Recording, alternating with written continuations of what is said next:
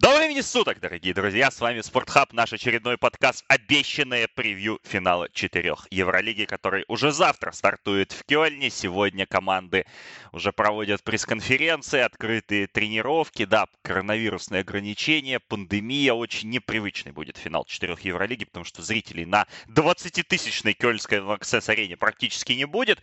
Но будет баскетбол высочайшего европейского уровня, который мы обязательно собираемся освещать, смотреть и обсудим сейчас, что же нас ждет в кёльнском финале четырех. Я Александр Парашута и наш привычный гость Дмитрий Герщиков снова в эфире. Дим, очень рад тебя слышать. Взаимно, Саша. Усім доброго здоровья. Я надеюсь, что мы получим удовольствие от этого финала четырех. Он обещает быть немножко непредсказуемым, немножко безумным, но от этого, мне кажется, только обретет пикантности, поэтому все в предвкушении. Постараемся сегодня о нем рассказать максимально интересно.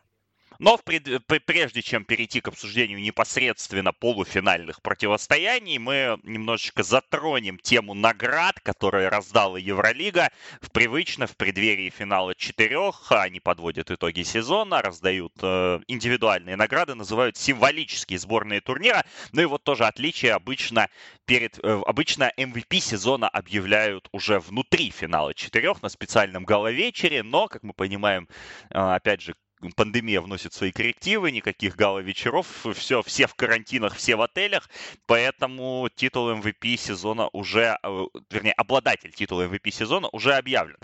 Основные награды у нас получили. У нас лучшим бомбардиром сезона стал Алексей Швед из Химок, привычно достаточно для него. Второй год подряд лучшим игроком защитного плана э, стал Вальтер Товарыш награду молодой звезде получил Усман Гаруба. Давай здесь остановимся. Вот, на, вот эти три награды, как тебе кажется, справедливы ли их обладатель. Ну, понятно, что швед это статистическая награда, да, там чисто по среднему количеству очков ее выдают за определенное количество игр.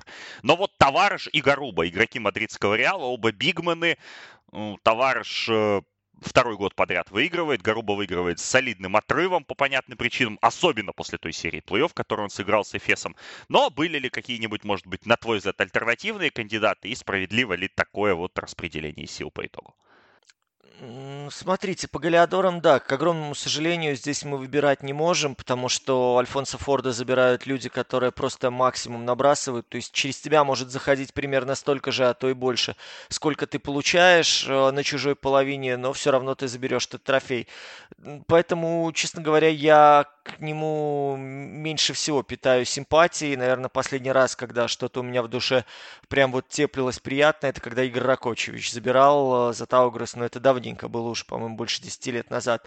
В этом сезоне, ну, вы знаете, как-то смотришь на команды, где есть ярко выраженные галиадоры, как-то, ну, нет такого, что ты понимаешь, что человек в одиночку изменяет хоть события, потому что, ну, смотрите, Майк Джеймс, наверное, да, был бы альтернативой здесь и по показателям, и по влиянию на игру ЦСКА. То есть это действительно был человек, который на себе замыкал очень много, человек, который генерировал очки. Если бы он доиграл регулярку, мне кажется, вот его мы могли бы э, всяким образом форсить на этот титул. Потому что все остальное, ну, в этом сезоне как-то мне казалось, знаешь, есть такое понятие мусорный скорер, то есть когда ты забрасываешь много в чужое кольцо, но это особо не имеет значения, не имеет вообще никакого смысла для твоего коллектива. Поэтому, когда там смотришь на показатели людей из ПАО, смотришь на показатели людей из Цервены Звезды, ну, как-то совсем становится грустненько. Что касается восходящей звезды, да, без вопросов, Груба здесь первый. Э, в принципе, у меня была мысль, а почему бы его на defensive player не рассматривать, потому что он э, сумел отработать, в принципе, на двух с половиной позициях, если посмотреть по нынешнему сезону. Он блестяще защищается руками, у него очень хорошая э, координация, за счет чего он успевает отрабатывать против маленьких, замедляя их. Он здорово работает ногами, сопровождая людей в краску. Он очень классно отыграл серию плей-офф, показывая, что он уже готов к большим минутам против больших дядек. Причем его Ласса двигал, наверное, знаешь, как живой щит. То есть это был человек, который первый встречал, и человек, который работал против самых серьезных соперников, э, умудряясь даже через заслоны ходить. Поэтому мне он очень импонирует. И мы вот с тобой по ходу плей-офф э, переписывались и обсуждали разные детали. Вот, ну, Груба это единственный, наверное, был человек, который во всем камбэке Реала э, присутствовал постоянно. То есть где-то мы выделяли Ласа, где-то мы выделяли ветеранов бьющих, э, где-то выделяли общую скорость. Но вот его защита, наверное, позволяла Реалу постоянно балансировать где-то на грани спасения, даже грани камбэка, грани вот этого перехода в состояние участника финала четырех сенсационного. Что же касается лучшего защитника, вот ты знаешь, у меня нет в этом году единого кандидата, которого можно было бы предлагать на эту роль. То есть, мне кажется, товарищу просто дают по совокупности того, что а больше некому. Ну вот нет такого человека, который, знаешь, был бы мистером замком. То есть, э, посмотреть на участников восьмерки, ну, сложно придумать, да, в Барсе человека, который что-то такое творил, э, потому что мы видели серию с «Зенитом», то, как проваливалась, прошивалась защита Барселоны со всех сторон. А, Зенит брал квалифицированной игрой коллективной. Если посмотреть, то э, там что Томас, что Блэк, вроде люди, на которых должно было быть завязано разрушение из глубины, который должен был координировать действия, как-то не очень вообще получалось. Серия ЦСКА Фенербахче, если выделять, ну, мы смотрим по топовой восьмерке, да, то есть странно было бы искать э, лучшего защитника там, условно говоря, в 14 коллективе регулярного чемпионата.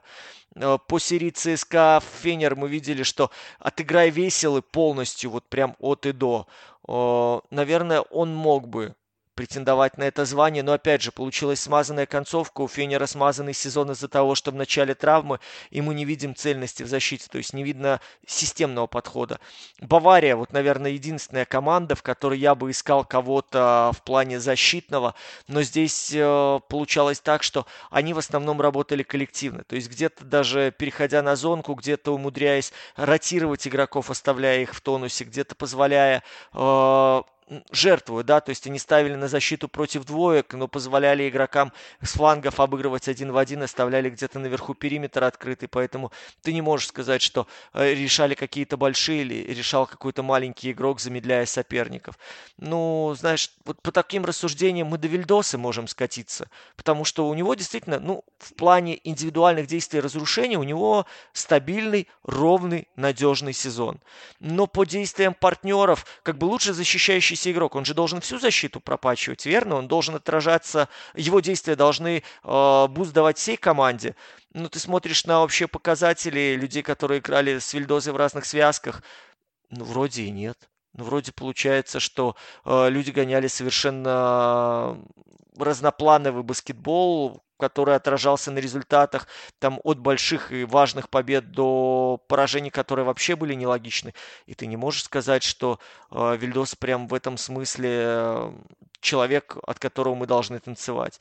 Поэтому соглашаться с кандидатурой товарища. Наверное, знаешь, это человек, который чаще попадал в хайлайты за счет блоков, за счет сопровождения, за счет хорошей страховки. Но он атлетичный, он большой, у него хорошие руки, он э, во многом экономил силы, потому что под него э, частенько загоняли соперников. Так, по внешнему впечатлению, если судить исключительно по нарезкам, ты скажешь, ну да, действительно, вот он набрал моментов он, он заслуживает этой награды. Когда смотришь в разрезе всего сезона 34 тура плюс еще восьмерка, начинаешь сомневаться, тем более Реал, но согласись, в этом сезоне не та защита, которую ты бы разбирал как образцовую, и уж точно не говорил бы, что от э, присутствия на, на паркете товарища Реал начинает резко выигрывать. Выигрывал он за счет других элементов и переворачивал игры совершенно за счет иных компонентов.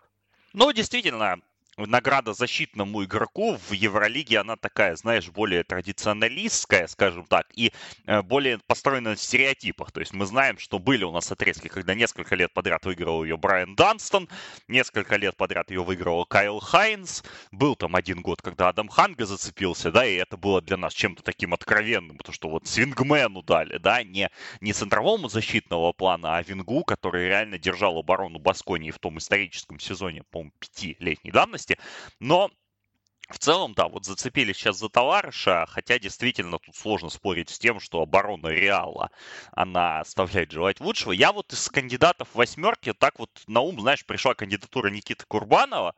Не знаю, насколько, опять же, ему можно было бы давать, но мы знаем, что вот, вот он, кстати, по совокупности всей карьеры, да, в каком-то сезоне мог бы и заслужить э, подобную карьеру, потому что, подобную награду, вернее, потому что мы знаем, что его очень любит Дмитрий Сатудис бросать под разные поезда и разные танки, и Курбанов, как истинный капитан команды, всегда с этой задачей хорошо справляется, но, видимо, решили, что вот есть, есть более качественные и другие а, кандидатуры на этот счет, и Товарищ у нас получает второй раз подряд награду лучшему защитному игроку, и Товарищ у нас возглавляет, вернее, не возглавляет, а он в первой символической сборной а, сезона также есть.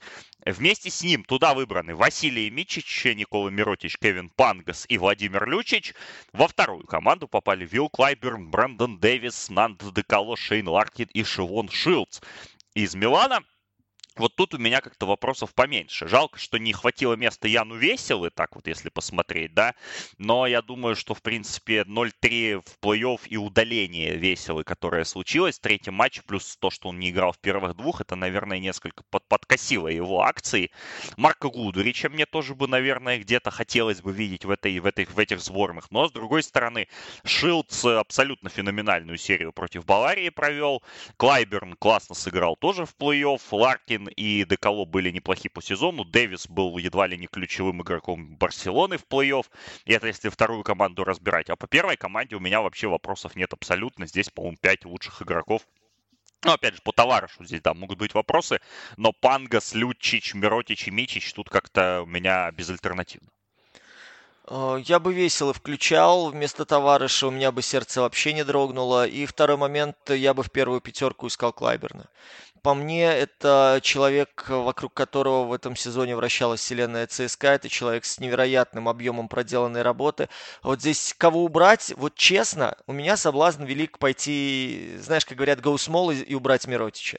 При всех авансах, которые ему раздавали, при всех э, моментах, которые он делал, в ряде матчей, больших матчей, э, Никола Миротич, как лидер Барселоны, на мой взгляд, по сравнению, опять же, с влиянием Клайберна на то, как ЦСКА провел там безумный отрезок, как ЦСКА потом после спада выкарабкивался, по мне вклад э, Клайберна был намного выше. По мне то, что переживал ЦСКА после потери двух лидеров, по мне то, как они перестраивались, то, какой э, объем бросковый Клайберн брал, как в силовую борьбу он ходил, э, намного эффективнее было, чем игра в ряде моментов на чистых мячах Миротича.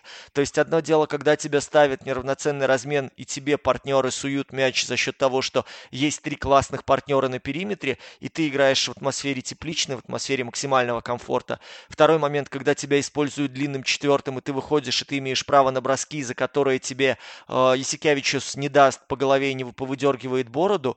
И по сравнению с Клаберном, у которого право на ошибку было в принципе меньше, потому что у ЦСКА просто не было людей, которыми можно было доставать, особенно до прихода э, Ифи, особенно до того, как они добрали Эрика. То есть там действительно сшивалось все очень спешно, очень сложно было. И мне кажется, что вот Клайберн, да, ты абсолютно прав по Курбанову, здесь я поддержу двумя руками. А, это, это работа, которая очень часто не оценивается, потому что она особо не видна, но по движению, по страховке, по тому, как он понимает, то, как он принимает роль иногда даже играть пятым номером в легкой пятерке, хотя ЦСКА довольно тяжело давалось из-за коротких, но очень интенсивных отрезков, и это очень физически выматывало людей. Ну, вот здесь э, Никите как бы респект большой. От Миротича вот такой вариативности, ну, в моем понимании, в нынешнем сезоне не было, потому что настолько большая глубина была у Барселоны, что Исикявичу смог помочь своему любому игроку, который начинал проседать или который испытывал дискомфорт, просто массовыми заменами. Поэтому для меня вот здесь место Клайберна, оно ну, более очевидно, чем Миротич. Пангас без вопросов. Э, я не удивляюсь, что Зенит первым делом после плей-офф сразу ему сейчас вот двухлетний контракт предложил, потому что действительно раскрылся в системе. Великолепная работа просто Шави Пускуаля по тому, как организовать игру и сделать Пангаса 1-2, хотя, ну, в этой роли, наверное, мы его с трудом представляли, в том смысле, что отводили ему или-или. То есть ты по игре или делаешь команду э, сильнее склейками, то есть передачами, постоянно обострениями, либо тебя ставят в угол, и вот как в Барселоне у него было, да, то есть ему искали или первого, или второго, то есть, ну, определись, и из-за этого э, там подбешивал, я так понимаю, это и тренерский штаб, что ты поставишь его на двойку, у него не идет, а вроде как на первый в этот э, матч его не планировали, надо убирать. Пару передач не очень получается, или он немножко проседает по защите, надо убирать с дуги. То есть, ну, вот эти дергания его самого, мне кажется, вбивали из колеи. А Паскуаль в этом смысле нашел ему очень очень уютную нишу, в которой Пангас раскрылся. По Мичичу вопросов нет, это, на мой взгляд, MVP. То есть, ну, здесь вообще сложно что-то придумывать. Человек, который обязан уезжать в NBA, человек, которого мы с тобой форсим, по-моему, уже четвертый год, э, людей, за которыми надо наблюдать и которых надо выводить на уровень европейских звезд. Лючич в бесподобный сезон у Тринкери, при том, что играет команда, но вот куда ни возьми, куда его не ткни, он действительно в этом сезоне делал все. Надо попасть с дуги, окей, у него там пускай не самая такая, да, топовая выборка, но у него, по-моему, под 50 в этом сезоне. Надо попасть со средней, он почти все укладывал. Надо штрафные пробить, ему отдают, потому что знают, что у него хороший процент. Защищается, опять же, он понимает прекрасно, что от него требуется, он старается выкладываться, где-то нужные фолы дает, где-то, ну да, окей, может быть, вот кто-то скажет, слушай, у него грязноватая защита, ну давай вот, ну не лукавить, он на троечке там все приемы, которые можно, вот эти мелкие, он может пускать ход. Но Бавария вся так защищалась, мне кажется. То есть у них этот силовой э, формат, наверное, больше стритбольного толка, да, то есть пока крови не пошло, фола нет. Вот примерно они такой же использовали по ходу сезона, так что вот к нему вообще, наверное, второй человек после Митича, после которого я скажу, окей, здесь это даже не обсуждается. Так что вот первая пятерка здесь у меня такая, я не знаю, по второй пятерке Шевен Шилдс, безусловно, здесь как бы мой кандидат на выборах здесь я бы проголосовал вообще 10 из 10. Остальные, ну, это уже, мне кажется, больше вкусовщина, потому что у Ларкина были тоже американские горки, и Андало и Фес в этом сезоне были у них просадки.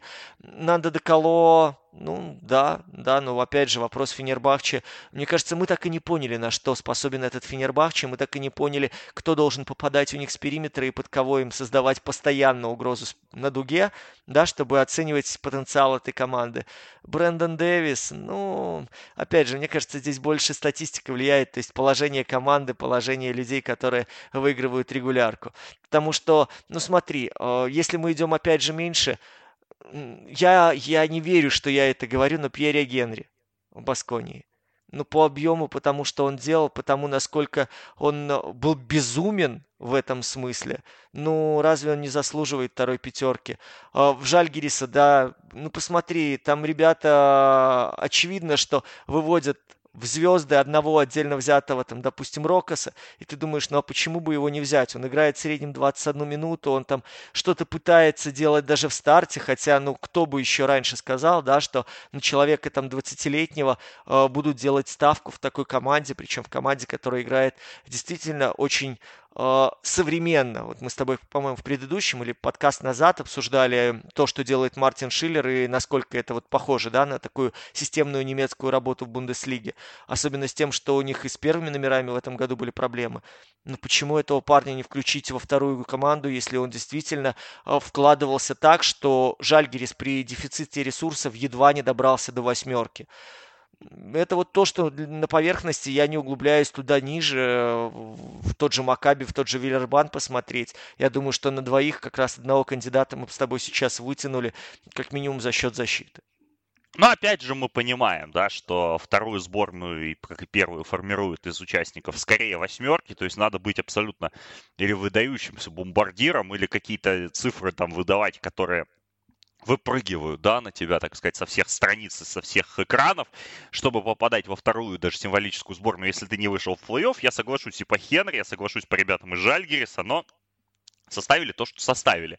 Ну и MVP сезона Василий Мичич из Эфеса получает. Здесь э, и ты озвучил только что, что это твой MVP, это и мой MVP тоже, потому что, ну, если так вспоминать ход сезона, то, наверное, первую часть сезона, да, у нас MVP был Майк Джеймс, потому что он был, несмотря на все нюансы, очень ярким исполнителем, очень много забивал, очень важную роль в ЦСКА имел, был локомотивом этой команды, которая лидировала долгое время в сезоне. Затем Джеймс э, поссорился с Итудисом, уехал из ЦСКА, номинально как бы, да, вторым кандидатом сразу стал Никола Миротич, но Миротич очень так, на мой взгляд, без э, неярко, серо провел плей-офф, серо провел концовку сезона. На контрасте с этим Василий Мичич просто перепрыгнул всех. Э, и всех, и вся. И, в принципе, его победа в этой номинации у меня никаких вопросов не вызывает. Миротич, да, вот мы, мы пришли к тому, что Миротич из кандидата на MVP превратился в человека, которого мы сейчас готовы убрать из первой символической сборной. Что, в принципе, вполне себе отражает э, эту роль. Я бы, я бы, если бы, конечно, Зенит или Бавария вышли в финал четырех, я думаю, что или Кевин Пангас, или Владимир Лючич могли бы реально сейчас претендовать на титул MVP наравне с Мечичем, но, к сожалению, Зенит и Бавария у нас не дотерпели в своих сериях плей-офф. Эфес все-таки не допустил камбэк Реала, выиграл 3-2, и поэтому здесь эта награда у меня сомнений не вызывает. Василию Мичичу только поаплодировать на самом деле остается, потому что Серб провел блестящий сезон, он э, набирал 16,3 очка, он был девятым по передачам, он был лидером Эфеса в обоих этих категориях. Единственное, знаешь, за что мне стало обидно, я вот сейчас смотрел видео вручения награды Мичичу, очень классный тоже момент придумала Евролига, потому что они э, позвали ребят из Эфеса на совещание якобы по коронавирусным протоколам, да, и по тому, как они должны встретиться. Запустили видео там, где сначала идут какие-то мануалы, затем э, появляется на экране сестра Василия Мичича, которая объявляет ему, что он становится MVP. А, ну и потом из где-то там из темной комнаты выходит Джорди Бертомеу с, чемпион, э, с наградой. Очень, очень неплохой, очень классный момент, на самом деле. Но в этот момент, знаешь, единственное, за что мне стало обидно, а, за сидящего на заднем плане плане Шейна Ларкина, который в прошлом сезоне был MVP Евролиги еще более очевидным, чем Мичичу вот в, этот, в этом году. Но из-за пандемии он награду не получил, сезон оборвался, и Евролига решила титул не вручать. И вот здесь как бы обидно, да, потому что Ларкин в прошлый сезон сыграл здорово. Но я думаю, он прибережет все лучшее для финала четырех, об этом мы сейчас поговорим. Ну а победу Мичи остается только констатировать и сказать, что Серб большой молодец.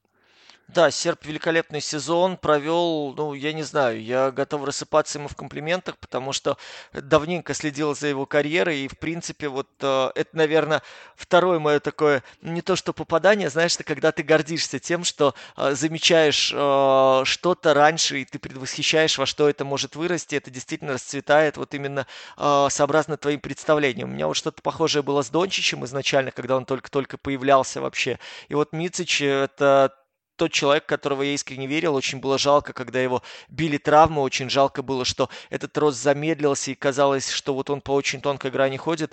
И респектище Атаману, опять же, насколько человек противоречивый по ходу своей карьеры, насколько он, э, ты знаешь, нескольких игроков ярких загубил вот таким ментальным прессом, где-то личностной неприязнью, где-то какими-то внутренними терками, которые были в коллективах, где-то он выставлял специально людей, э, выставлял козлами отпущения. Ну, в общем, очень некрасивые были истории. Но вот здесь он большущий молодец. То, что сумел перезагрузить этого парня, сумел голову его перезагрузить. И сейчас, мне кажется, вот более уверенного в себе человека в Евролиге, в хорошем смысле, не в смысле Майка Джеймса, а в смысле действительно человека, способного поменять ход противостояния, просто потому что ты чувствуешь эту уверенность, ты чувствуешь доверие тренера, доверие партнеров, ты понимаешь, что ты это можешь, и в тебе это есть, тебе это дано боженька, и ты это ради этого работал на тренировках. Вот круче э, Мицича сейчас европейца нет в Евролиге. И мне очень радостно, что вот он продолжает расти и двигаться дальше. Я уверен, что в NBA это будет очень хорошее приобретение. Но Оклахома имеет его права, владеет его правами. Были слухи по ходу сезона, что Митич уедет уже летом на большой двухлетний контракт. Слухи не оправдались пока что. Но, опять же, рынок свободных агентов NBA, мы понимаем, открывается 1 августа.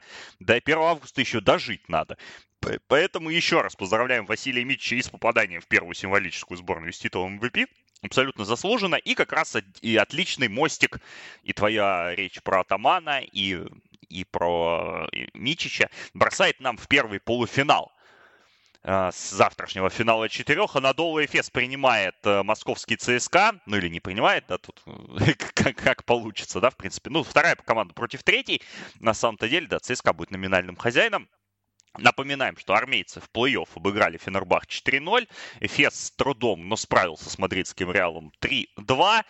Команды, которые абсолютно заслужили свой выход в финал четырех, здесь особых вопросов быть не может. Первая атака сезона против второй атаки сезона. Первая это Эфес. ЦФС еще и третий по защите стал в итоге, да, так вырулил на концовку сезона. Эфес, напомним, стартовал ни шатка, ни валка, но абсолютно феноменальная у них была концовка сезона. И, в принципе, логично, команда Эргина Атамана приезжает сейчас в Кёль, куда она должна была год назад приехать фаворитом. Э, но сейчас они один из двух, на мой вкус, фаворитов всего финала четырех. И в этом полуфинале именно Эфес, мне кажется, выглядит такой более, более стабильной силой. С ЦСКА сложно спорить с, выраж... с высказываниями руководителей московского клуба, которые говорят о том, что вот впервые за много лет ЦСКА андердог в этом финале четырех. И, наверное, это так и по кадровым моментам, и по, по тому, с каким настроем команда приходит. Потому что вот непростая серия в Лиге ВТБ против «Зенита» у них была. И до этого они чудом избежали upset а в серии с Нижним Новгородом в четвертьфинальной, но при этом, при этом ЦСКА остается ЦСКА, у ЦСКА 18-й финал четырех за последние 20 лет.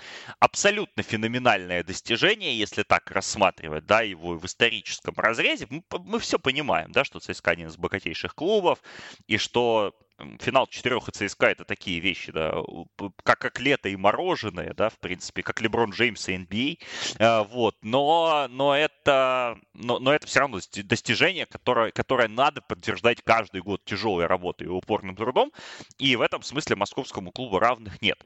Уважаемые букмекеры считают, что Эфес пятиочковый фаворит на этот матч, я плюс-минус с этой трактовкой согласен. Давай тогда пойдем а, по-простому. Для тебя действительно ли Эфес здесь имеет преимущество? И если да, то в каких аспектах оно выражается как минимум на бумаге и, соответственно, на площадке, как его перенести потом будет э, на площадку команде Атамана? Для меня Эфес фаворит, я соглашусь. Э, будет нервная игра, будет игра взлетов падений, будет игра рывков, игра отрезков. Э, очень важно будет, кто заберет подбор, и очень важно будет, кто допустит меньше ошибок в том смысле, обращение с мячом. То есть э, есть моменты, которые ты не можешь избежать. То есть баскетбол, в принципе, это игра ошибок. Да? Кто-то сумел подготовить позицию лучше, кто-то выбежал аккуратнее, кто-то отдал передачу под бросок мягче.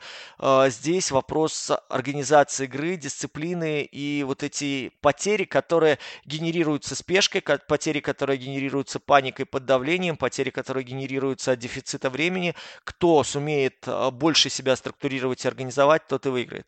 Эфес больше имеет глубины, Эфес, Эфес имеет больше вариативности. Э, очень спокойно Эргин Атаман может переходить от большого состава к маленькому. Он очень четко может даже отыгрывать два больших, и мы понимаем, что здесь, конечно, у ЦСКА кадровые проблемы очень серьезные. В оптимальном составе, наверное, это самая интересная ошибка года была бы. Здесь э, мы видим, что очень-очень здорово проводит э, лидеры игру, и о чем мы с тобой уже говорили. Данстон, человек, который готов давать защиту под кольцом. Э, Сертач Шанли мы тоже, по-моему, обсуждали уже не раз эту тему. Круна Симон. Вот для меня это X-фактор, потому что Симона используют и на единице, Симона используют и на двойке, и на тройке. Человек, который владеет мячом и может запустить у тебя тройку сведения, тройку из статики, если увидишь, что защита к нему недостаточно плотно прилегает. Абсолютно вариативная задняя линия. Ты можешь играть в три маленьких, выпуская, в принципе, даже ну, в, какой, в какой-то момент карьеры каждый из этих трех человек, и Ларкин, и Бибуа, и Мицич, были чистыми первыми номерами они исполняли этот функционал. То есть для тебя, если ЦСКА разбивает игру на э, матчапы один в один, у тебя это в то же время и люди, способные создавать себе, и люди, способные создавать остальной команде. Это очень тяжело для защиты, потому что ты не понимаешь, а где здесь первоочередная угроза, откуда она пойдет и от чего прежде всего защищаться. Здесь есть э, совершенно габаритный, непонятный плайс, который может выйти и тебе просто перекрыть воздух, когда вы пытаетесь играть четко в вниз. Здесь есть Синглтон, который играл в в свое время в России и атаковал с периметра, играя длинного четвертого. То есть здесь уйма вариантов для того, чтобы ты хотя бы просто реагировал. То есть э, Эргин Атаман, вот самая простейшая структура действий, ты выступаешь реактивным тренером, ты смотришь, что предлагает Итудис, и ты ему отвечаешь. У тебя практически на все основные варианты ЦСКА, которые мы сейчас видели в Лиге ВТБ, то есть там действительно Итудис бросал уже на стол все, что есть.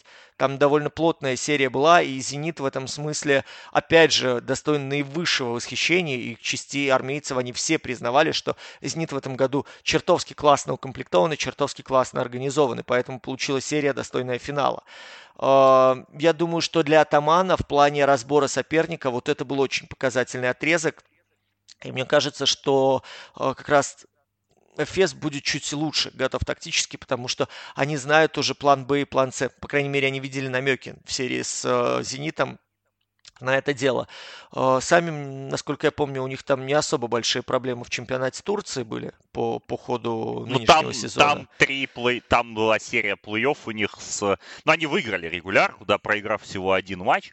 На самом-то деле получили первый посев. Сначала проехали по Казиантепу в первом раунде плей-офф, а затем во втором, ну, молодая команда Бешикташ, да, она сенсационно прошла Тофаш в первом раунде. Тофаш реально мог доставить Эфесу проблемы, но с Бешикташем получилось там совсем серия разминочная, скажем так. Три матча по, по 20 очков разницы. Ларкин и Мичич в каждой игре проводили там по 18 минут максимум.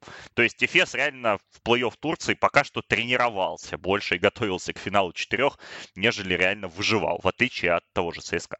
Ну вот я об этом и говорю, я так по ходу сезона краем глаза что-то видел, что они в чемпионате делали, и было видно, что они себе могут позволить, во-первых, колоссальную ротацию, и людей из-за правила легионеров менять, ну, чуть ли не пачками. То есть здесь атмосфера, опять же, тепличная, максимального комфорта. Для меня это важный момент, потому что все всегда говорили, что финал четырех, здесь еще и физическая готовность тоже очень важна из-за плотного графика. Тебе надо аккуратненько подвести своих людей, и очевидно, что у Эргина Атамана больше больше было возможностей и полечить, и подготовить, и по времени вывести людей на оптимальные кондиции. Поэтому для меня здесь Эфес э, действительно фаворит. У ЦСКА шикарные вожаки, у ЦСКА очень опытная команда в плане лидеров, в плане тех, кто готов выходить на площадку, что россиян, что легионеров. То есть, ну, смотрите, там кого не возьми, тот же Курбанов, Семенов, ну, чем их еще удивишь, когда они готовы абсолютно ко всему. Э, великолепный просто Дэнни Дэниел Хэкет по защите. Мне кажется, что вот его работу постоянно в ЦСКА недооценивают просто из-за того, что ну, он не, не проводит там по 35 минут, да, он не набирает там по 50 очков. Ну, я утрирую, конечно, но понимаете посыл. Но он очень стабильно держит свои цифры, при том, что он колоссальную нагрузку делает в защите. То есть мне кажется, что для ЦСКА большой будет груз для стартовой пятерки, как будут выходить запасные, сумеют ли россияне, как это было уже несколько раз в этом сезоне, выходя помогать своей команде, там Ухош, да, был какой-то матч, мы помним, когда вышли, помогли, он, Даже Антонов, два там, матча.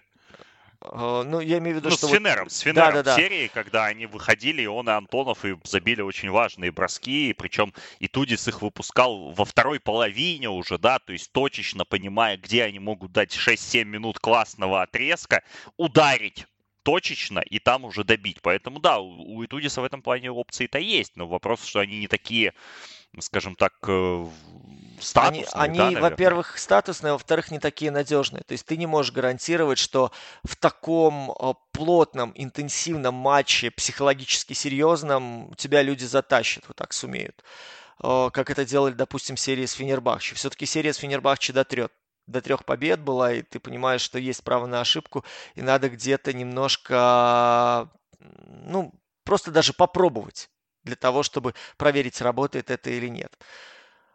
И Ифи, да, тоже фактор, который должен сработать. Но у ЦСКА слишком много слов «должен». То есть для них, для того, чтобы вытащить эту игру, э, должно сходиться слишком многое. Это сложно, и Тудис, конечно, большущий молодец. Э, все, кто там э, о нем отзываются скептично, слушайте, вспомните просто, как он приходил в ЦСКА, да, как вот он со звездными составами пытался Mind Games устроить и пытался предвосхитить соперника, и сам себя загонял в тупик насколько сейчас он стал более, я не могу сказать сдержанным, он стал более действительно прагматичным, взвешенным и практичным. И вот это, мне кажется, тот аргумент, который и Андрею Ватутину позволил с ним подписать контракт еще на два года и предпочесть его Джеймсу. Он показал, что те системы, которые у него есть в голове, они воплощаются в жизни на площадке. Но чтобы переиграть такую команду, как Эфес, э, здесь должно быть еще что-то большее. И мне кажется, что у ЦСКА сейчас ну, вряд ли это есть. Очень занятная сезонная серия, кстати говоря, между этими командами, которая четко показывает э, пиковые и, наоборот, пиковые вниз, да, как бы худшие периоды сезона, потому что 15 декабря ЦСКА обыграл Эфес со счетом 165 на своем поле, но 4 марта в Стамбуле Эфес обыграл ЦСКА с счетом 170. То есть мы понимаем, что 35 очков туда, 30 очков сюда. Вот как раз эти показатели э, нам показывают, когда, когда каждая из команд имела худшие и лучшие отрезки в сезоне. Ну и как здесь не напомнить, что именно ЦСКА и Эфес встречались в последнем финале Евролиги в 2019 году в Витории. Тогда команда Димитриса и Тудиса обыграла команду Эргина Атамана со счетом 91-83. Но если у Эфеса с того финала четырех практически состав не изменился, только Брок Мотум, если вот смотреть на финальную заявку Эфеса на тот матч сейчас у нас вне команды, то есть все ключевые люди,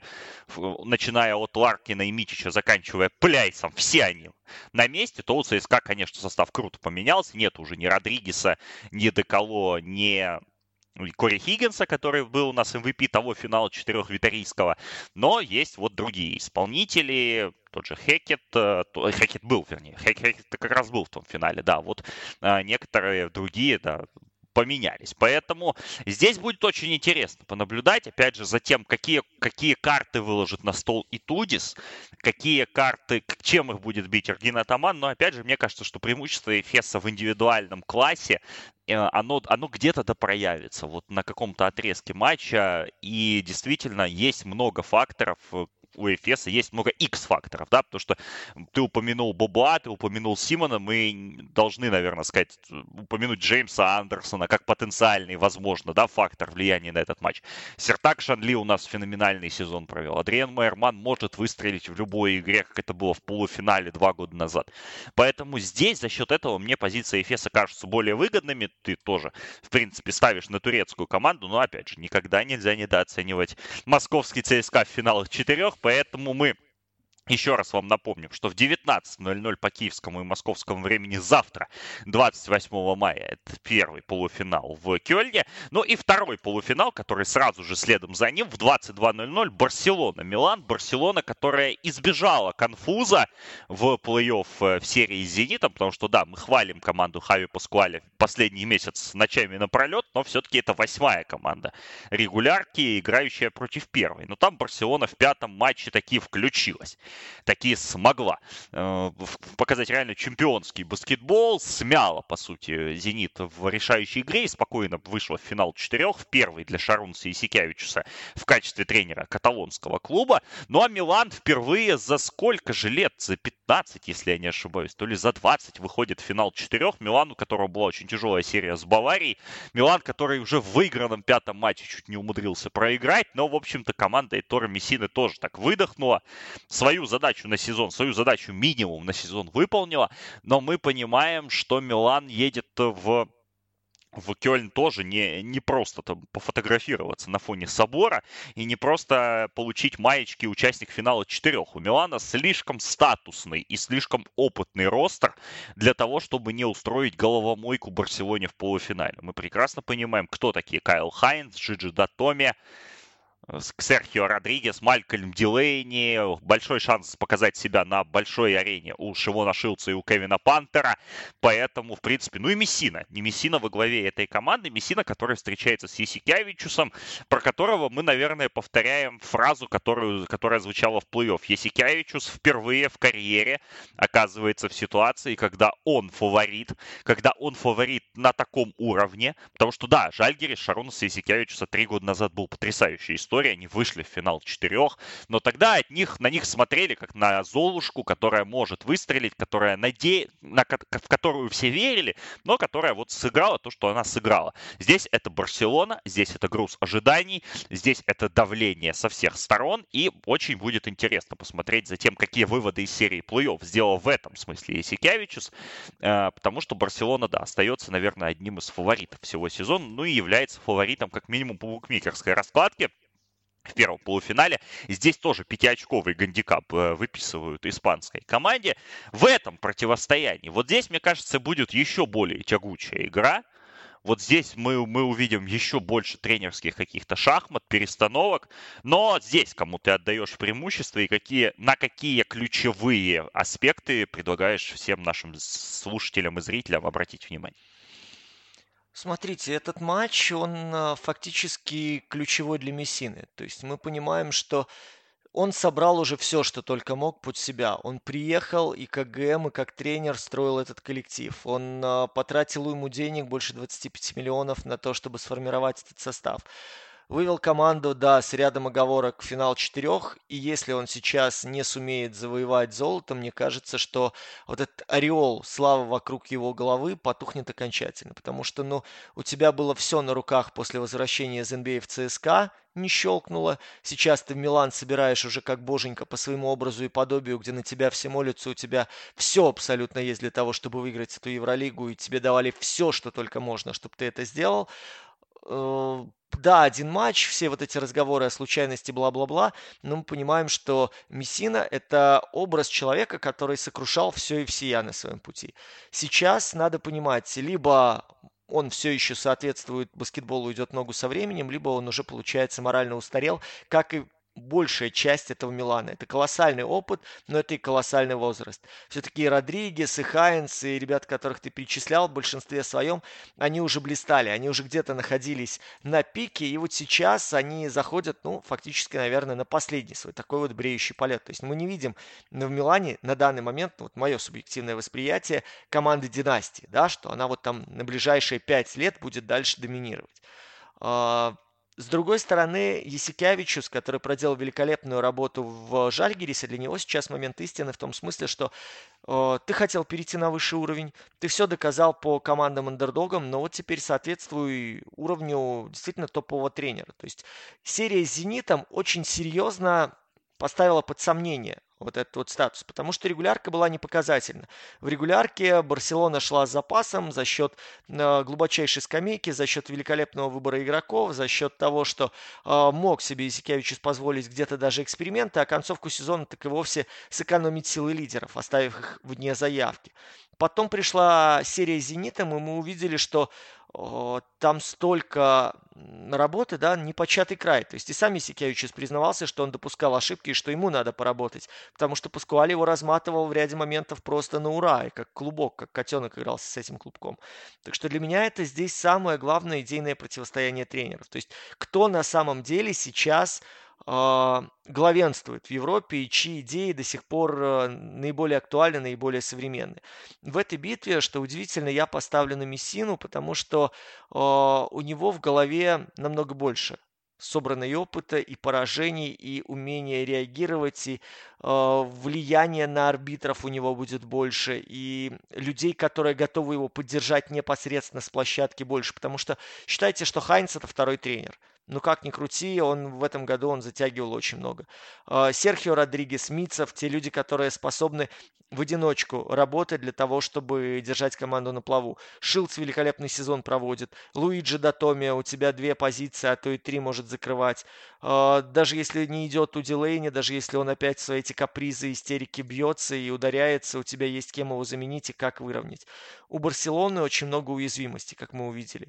И мы увидели, что Алекс Абринес никак не может себя найти. Мы увидели, что Газоль далеко не всегда гарантированно дает себе что-то. Мы не понимаем, как э, Есикявичус использует Хангу и почему он игнорирует Ореолю. То есть, ну, такие, знаешь, моменты, которые в рамках одной встречи можно не успеть исправить. То есть ты допустишь какой-то просчет, ты спохватишься, но уже будет поздно, потому что соперники довезут.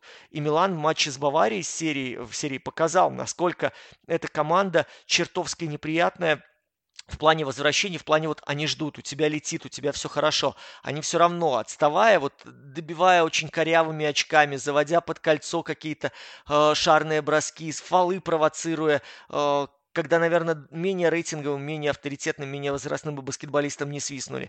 А в концовке у тебя два промаха, они переворачивают двумя классными атаками эту игру, и все, они уже фавориты. У тебя есть страх, что вот эти люди опытные, они уже выигрывали Евролигу, они сейчас затащат. И вопрос, как отреагирует твой тренер. Тринкери сложился. И мы это видели, что действительно и в первой, по-моему, в последней игре серии Тринкери вот это не вывез. Он не смог это давление на себе сконцентрировать и за счет тайм-аутов, за счет замен показать. Ребят, я все контролирую, мы к этому были готовы. У нас есть вот это, вот это, вот это. У нас есть заменка, у нас есть переход на легкий состав, у нас есть варианты не пулять с 7 метров и бежать потом на подбор. Мы берем свое через ключевые взаимодействия, там, через двоечки, через открытые 45 и так далее у Милана это сейчас есть. И мне кажется, что Мессина все-таки поломает Барселону. Вот так вот даже. Ну, мне, я соглашусь с тезисами, да, как бы о том, что у Мессины больше опыта, и у Милана действительно парадоксальным образом едва ли не больше карт. Вот здесь, да, похожая ситуация на игру ФС ЦСКА, но у Милана, да, действительно есть кем играть. И Пантера мы упомянем, да и Майкл Роу может где-то появиться в серии, в, в, в, в, этой против, в этом противостоянии, да, там где-то 5-6 минут помочь. И итальянские ребята могут где-то перекрыть воздух э, другим оппонентам. Но я все-таки склоняюсь к тому, что вот э, Барселона соберется. Продол... Э, несмотря на то, что, да, серия четвертьфинальная всех нас перепугала и испугала, мне кажется, все равно, все равно у каталонцев есть какой-то незримый запас, который, который надо раскрыть. Вот тут уже вопрос, раскроется ли он, а, потому что Миротич по последним полутора месяцам сезона не убеждает совсем. Газоль в пятом матче сыграл здорово, сыграл как в лучшие годы, но мы понимаем, что Пау только набирает форму, и опять же, будет ли у него такая возможность показать себя. Да, Брэндон Дэвис очень стабилен, стабилен Кори Хиггинс, но на всех остальных позициях, ну и Калатес, да, Калатес тоже, то, тоже, тоже пока что далек от, того, от той формы, да, когда он был у нас MVP Евролиги по ну, по статусу. И, в принципе, есть вроде бы куда Барселоне добавить, с одной стороны. А с другой стороны, нету как-то уверенности в том, что это случится в рамках 40 минут конкретного матча, еще и с таким вот неудобным, действительно кусючим и опытным соперником. Поэтому я все-таки вот э, с такой, знаешь, с опаской, но поверю в Барселону и поверю в то, что Милан, ну, все-таки где-то вот Милан допустит э, критическое количество ошибок. Оно будет небольшим, но, но этого хватит, да, чтобы вот каталонцы, они все-таки зацепились за эту игру. Но мне кажется, что здесь будет реально вот полуфинал Евролиги такой винтажный, да, то есть э, невысокий темп, э, от защиты все, и будет все решаться в концовке, вот, возможно, даже овертайм здесь будет, потому как, потому как эта игра обещает быть реально шахматами тактическими, где, где каждая команда должна будет свой следующий ход выверять максимально точно. Вполне может быть. Единственный момент, главное, чтобы на старте вот не было такого, знаешь, что кто-то остался в раздевалке или просто под давлением чуть просел, соперник отрывается на 13-14, и потом из-за того, что мы играем вот в этот винтажный э, в атакат, да, это 10-12 очков будет оставаться разницей. Вот это будет очень обидно тогда. Ну да, тут, тут сложно спорить, поэтому... Но в то же время, да, слишком много суммарного опыта, знаешь, вот особенно у Милан, ну и у Барселоны тоже. Миротич э, у нас э, играл в финалах четырех, Калатас играл в финалах четырех, Кори Хиггинс у нас последний MVP финала четырех, Ханга и все эти люди, да, и Дэвис тот же самый. Да, по сути, кого не возьми, у Барселоны опыта хватает. Поэтому, да, здесь вот пятиочковая линия, мне кажется, несколько завышенной с точки зрения каталонцев, но но мы увидим. Мы увидим, как эта игра будет развиваться, потому что Милан действительно за этот сезон доказал не раз и не два, что эта команда крайне крайне сильная. Вот так вот. Тут другого слова я не подберу, потому что опыта в ней столько, а чемпионский опыт в финалах четырех он действительно имеет критическое значение, потому что, ну вот тут не будет зрителей, конечно, да, и не будет вот этого давления обстановки, да, когда у тебя там условно 15 тысяч турок на тебя орут, а ты, а ты играешь за ЦСКА или ты играешь за Олимпиакос, и ты в этой ситуации все равно не пугаешься и решаешь вопросы, да, здесь этот момент отпадет, но все равно умение играть вот один матч как, как последний, оно имеет критическое значение в любом финале четырех. Поэтому, поэтому будем смотреть смотреть, будем наблюдать за тем, как сложится этот полуфинал. Еще раз напоминаем, завтра, 28 мая в 22.00 по киевскому и московскому времени Барселона и Милан выйдут на паркет. До этого в 19.00 ЦСКА и Анадолу Эфес появятся на площадке. Если вы из Украины, включайте телеканал Ситанта Спорт. Э, там будут оба матча в прямом эфире. На первом матче вы услышите знакомый голос даже, если все будет в порядке. А, вот. Ну а, ну а финал в 21.30 в воскресенье. Но про финал мы обязательно поговорим, если все будет хорошо. Мы в субботу с Димой э, планируем собраться и э, обсудить и увиденное в полуфиналах, какой-то превью коротенькое финал дать, если, дай бог, все в порядке. Если вы из России, телеканалы холдинга «Матч» вам помогут. Ну, а если вы не дружите с телевизором, то сайт Евролик ТВ, там, кстати говоря, на финал 4 хорошая скидка. А, вот, есть, поэтому подписывайтесь. Если не ошибаюсь, 5 евро стоит э, просмотр всего финала 4 в, HD-качестве с хорошим английским комментарием. Поэтому обязательно, обязательно смотрите баскетбол. Лучшего баскетбола на континенте быть не может. Не правда, Дим? Вообще, двумя руками за. Я надеюсь, вы получите удовольствие. Если будут какие-то вопросы после первых матчей, у Саши есть средства обратной связи, обращайтесь, мы попробуем в субботу тогда на эти вопросы ответить. По крайней мере, очень сильно постараемся для того, чтобы вас порадовать. Ну и я думаю, что финал будет бомбическим, вне зависимости, кто там окажется. Он будет стоить всего сезона. Да, дай бог. Но до, на этой оптимистической ноте надеемся, попрощаемся до субботы, там постараемся подвести итоги полуфиналов и дать небольшое превью финалов. Еще раз, смотрите Евролигу 19.00, ЦСКА и ФЕС 22.00, Барселона, Милан. Ну и подписывайтесь на нас в соцсетях, поддерживайте нас на Патреоне, patreon.com sporthub. Много подкастов хороших и разных у нас там выходит. Итоги футбольного сезона, продолжается Джиро до Италия. Про плей-офф NBA обязательно поговорим в ближайшее время. Там, благо, есть о чем поговорить. Ну а это было превью финала четырех Евролиги. Дмитрий Герчиков и Александр Прошута обсуждали его для вас. Всем спасибо, берегите себя, услышимся.